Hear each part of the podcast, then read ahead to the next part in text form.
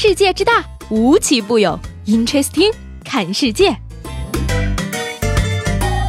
本节目由喜马拉雅青岛站独家出品。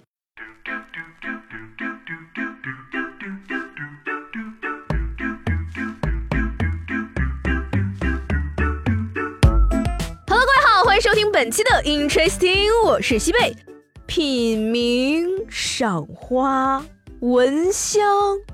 道人生作为华聚城第六届青岛茶博会的重要展前活动，悦享中国茶名聚秦岛仲秋茶会在青岛茶满仓茶城倾情上演。期间呢，茶友们共品饮了四款茶。而后呢，花道表演和茶道表演让人不禁感叹：原来将各种花材的色调神韵以一种更优雅、更美好的姿态展现出来，才发现它与茶竟是如此之般配契合。而后来的香道表演呢，更。是令不少茶友陶醉其中，同时更为茶会现场增添了几分惬意，是不是听起来很羡慕呢？所以说没事儿多参与一些传统的活动，既能陶冶情操，又能修身养性，可以说是一举多得了。没错。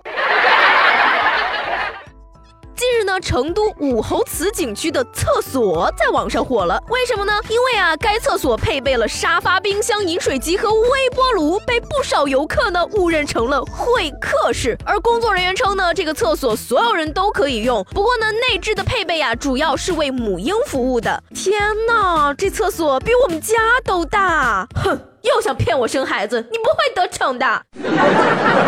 虽然说呀，知道是为了热母乳而准备的，但是厕所配微波炉，真的不是用来那啥的吗？嗯。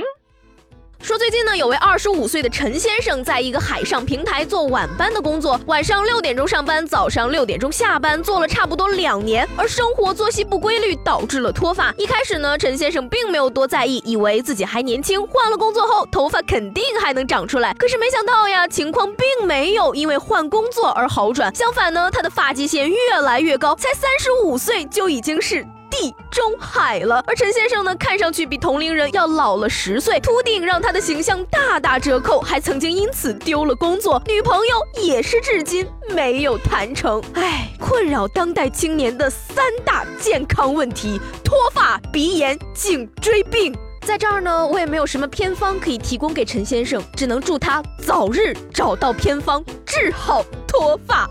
说到这个脱发呢，接下来这位秃顶大哥肯定非常后悔自己出门的时候为什么没有戴上一顶假发。十六号呢，温州高速交警大队发现了一位司机无证驾驶，民警呢根据其提供的信息查询出照片与本人不符，而司机则辩称啊是因为化疗导致自己脱发了。最终呢，在警方的追问下，司机终于认错了，而他也将面临一定的处罚。交警眉头一皱，发现对方居然是个戏精，照片根本就不是。你，是我呀！我是生了癌症，头发脱光了。你真棒。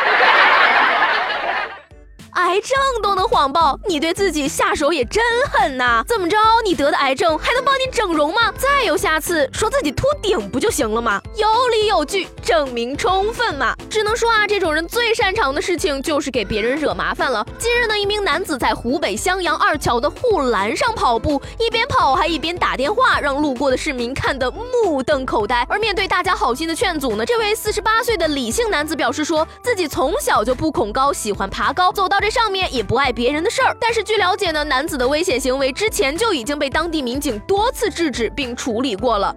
说了多少遍了，不作死就不会死呀！这明明就是拿自己的生命开玩笑。如果掉下去，可千万别说没有警示表明不能在护栏上跑步，或者没人拦着，监管不到位了。最后呢，不知道大家还记不记得昨天提到过的学霸情侣？如果说昨天你还能够拿我虽然没有对象，可是我有钱呀来蒙蔽自己的话，今天你可真的是要面对现实了。接下来的这位小姐姐呢，年纪轻轻就靠自。自己暴富了。这位小姐姐呢叫张一甲，今年二十六岁，是北京大学的毕业生。而她毕业的五年内呢，开了两家公司，通过不懈的努力，最终上榜福布斯亚洲三十位三十岁以下的商业领袖榜单。厉害，羡慕！比你优秀的人都这么努力了，你努力还有什么用？嘿。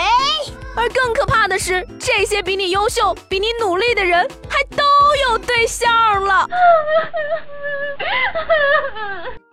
那么没有对象、没有钱，还不是学霸的你，要怎么才能够在短时间内赶超他们呢？洗洗睡吧。